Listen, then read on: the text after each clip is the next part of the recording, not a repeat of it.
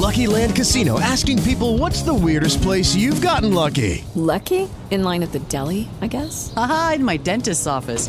More than once, actually. Do I have to say? Yes, you do. In the car before my kids' PTA meeting. Really? Yes. Excuse me, what's the weirdest place you've gotten lucky? I never win and tell. Well, there you have it. You can get lucky anywhere playing at LuckyLandSlots.com. Play for free right now. Are you feeling lucky? No purchase necessary. Void where prohibited by law. 18 plus. Terms and conditions apply. See website for details.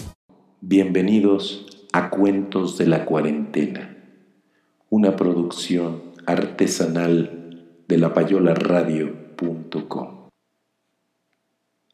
Ondina, de Carmen Naranjo. Cuando me invitaron para aquel lunes a las cinco de la tarde a tomar un café informal, que no sabía lo que era, si café negro con pastel de limón o con pan casero, o café con sorbos de coñac espeso, todo lo pensé, todo, menos la sorpresa de alguien que se me fue presentando en retazos.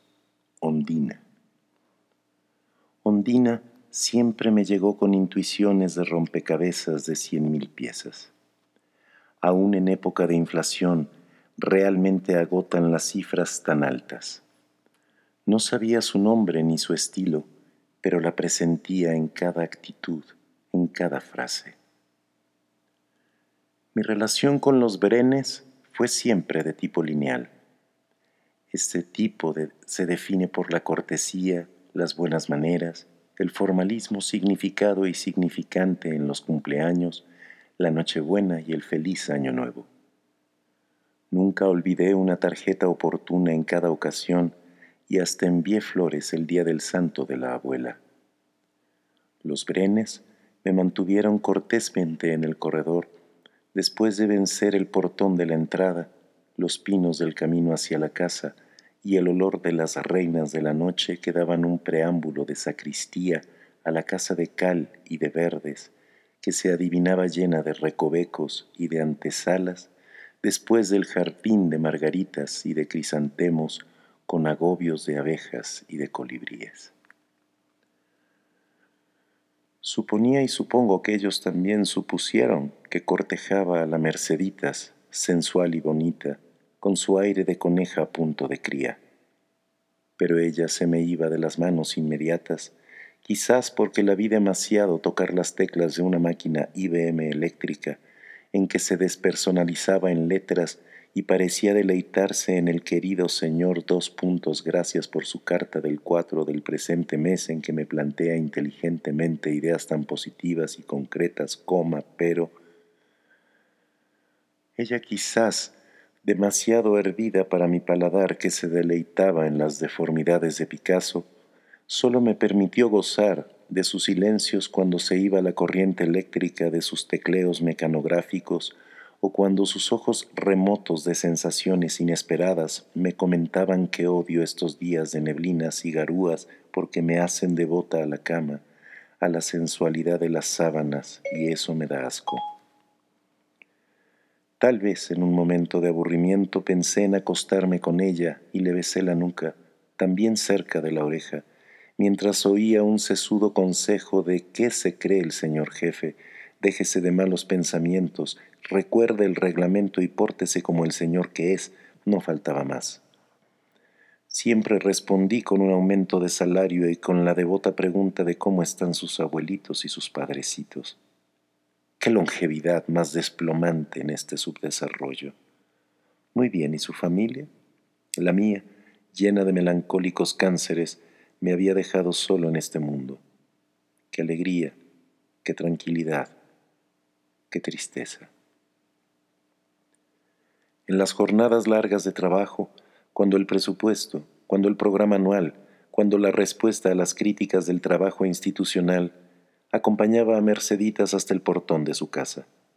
Buenas noches, gracias por todo, no merezco tanta bondad y lealtad. Un beso de vals en la mano y que Dios la bendiga. Señor, usted es un buen hombre y merece un hogar feliz. Eso me dejaba pensando las seis cuadras de distancia entre el hogar de Merceditas con sus abuelos y padres, vivos y coleantes, y los míos de lápidas y fechas en el cementerio de ricos bien asegurados en la danza de la muerte. Conocí su portón, su entrada de pinos y su corredor de jazmines.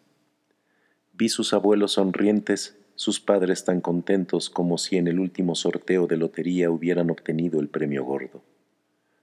Me extrañó tanta felicidad y me pareció el plato preparado para que el solterón y la solterona hilaran su nido de te quiero y me querés y de ahí en adelante sálvese quien pueda.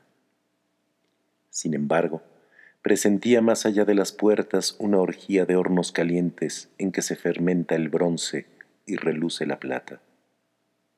No sé qué era en realidad. Por ejemplo, Vi ante las camelias un banco tan chiquito que no era necesario para cortar las más altas ni las más bajas. Las políticas me destituyeron en un instante.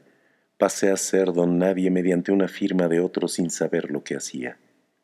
Me despedí de Merceditas en una forma de ancla, le dije que no la olvidaría, mi vida era ella, pero no me escuchó porque estaba escribiendo en ese momento mi carta circular de despedida a los leales colaboradores. Después supe poco de los Brenes, salvo las esquelas que me enteraron de la muerte de los abuelos ya cerca de la hora de los entierros. Me vestí rápido de duelo y apenas llegué a tiempo, ya camino al cementerio. Por cada abuelo la abracé con ardor de consuelo y sentí sus grandes pechos enterrados en los botones de mi saco negro.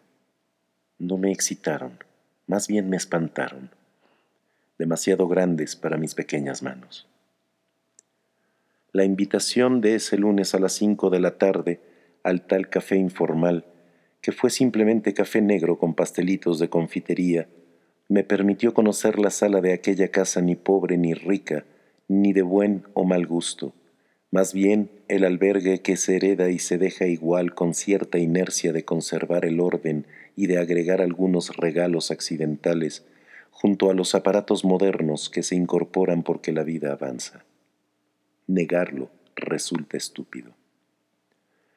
Casa impuesta por los bisabuelos, por la que pasaron los abuelos sonrientes arreglando goteras y ahora están los padres luchando con la humedad y el comején. Merceditas en el sillón de felpa, cubierto por una densa capa de crochet, luchó toda la tarde por acomodar su trasero sin mortificar un almohadón seguramente tejido por la bisabuela, quien sonreía desde una foto carnavalesca en marco de plata ya casi ennegrecido. Yo, entre los padres, en el sofá verde lustroso, tomé mi respectivo cojín entre las piernas, aun cuando quedaban abiertas al borde de la mala educación. Me asombró una silla bajita con almohadón diminuto y pensé que era un recuerdo de infancia. Una joven bellísima, de ojos claros y fuertes, pintada en rasgos modernos. Era el cuadro central de la sala y apagaba con su fuerza el florero, la porcelana, la escultura del ángel, la columna de mármol, las fotografías de bisabuelos y abuelos, el retablo de los milagros de la Virgen, el tapiz de enredadera y aún el cuadro de Merceditas que parecía arrullar a sus conejos ya nacidos.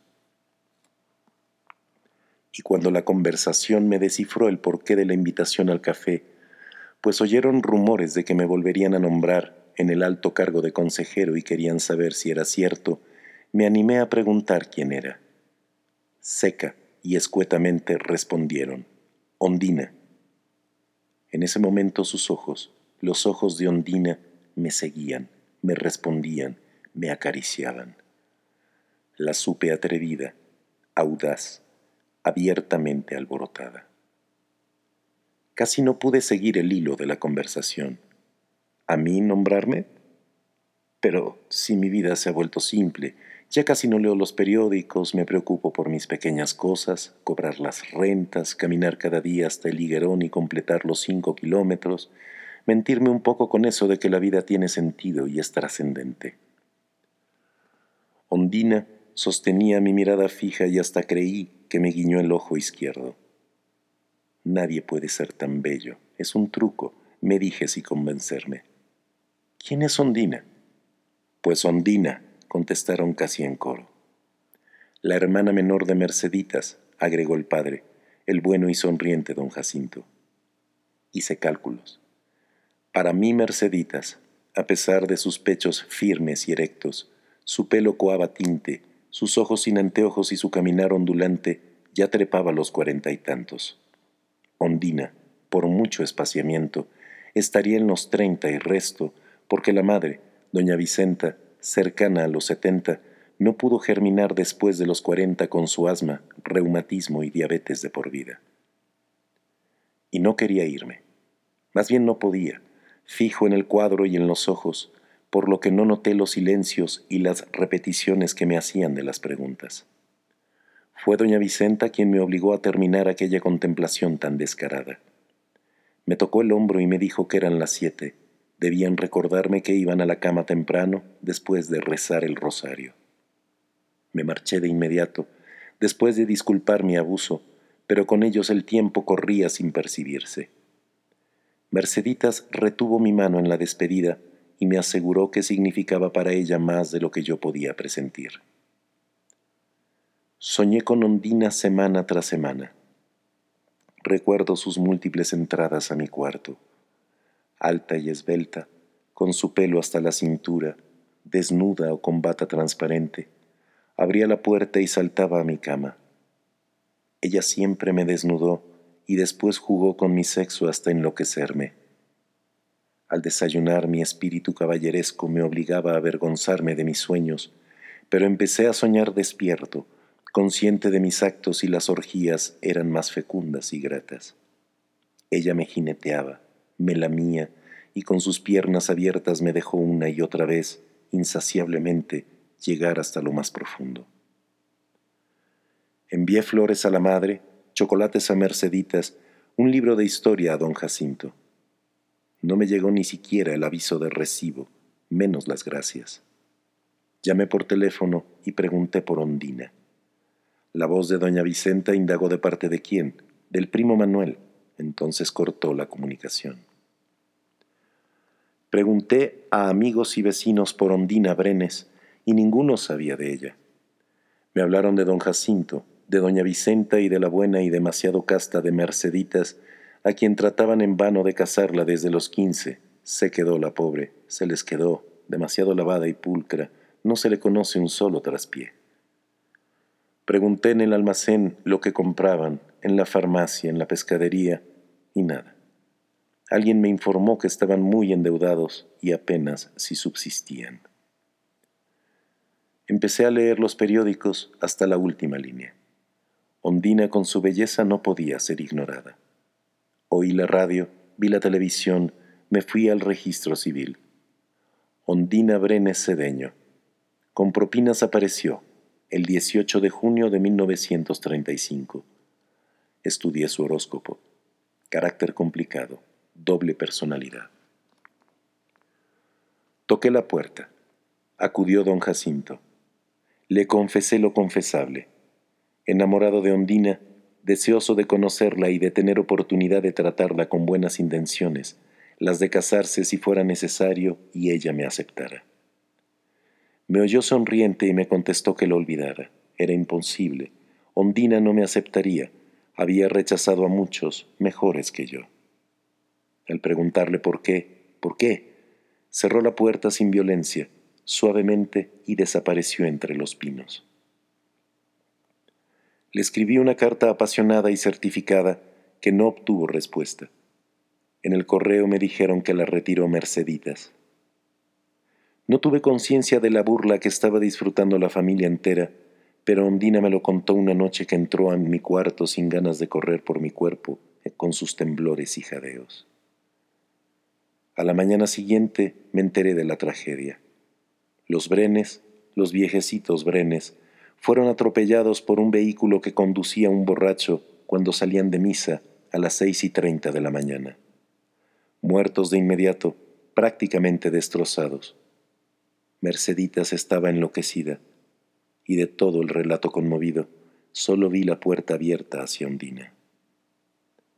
Me presenté de inmediato a la casa, así como estaba, con pantalones y camisa de intimidad. Ya habían llegado familiares, amigos y compañeros de trabajo. Pregunté por Ondina y nadie la conocía. Solo me dijeron que Merceditas estaba histérica en su cuarto, completamente encerrada. Instalado en un rincón, Vi como una tía autoritaria, con pericia en tragedias, organizó el duelo.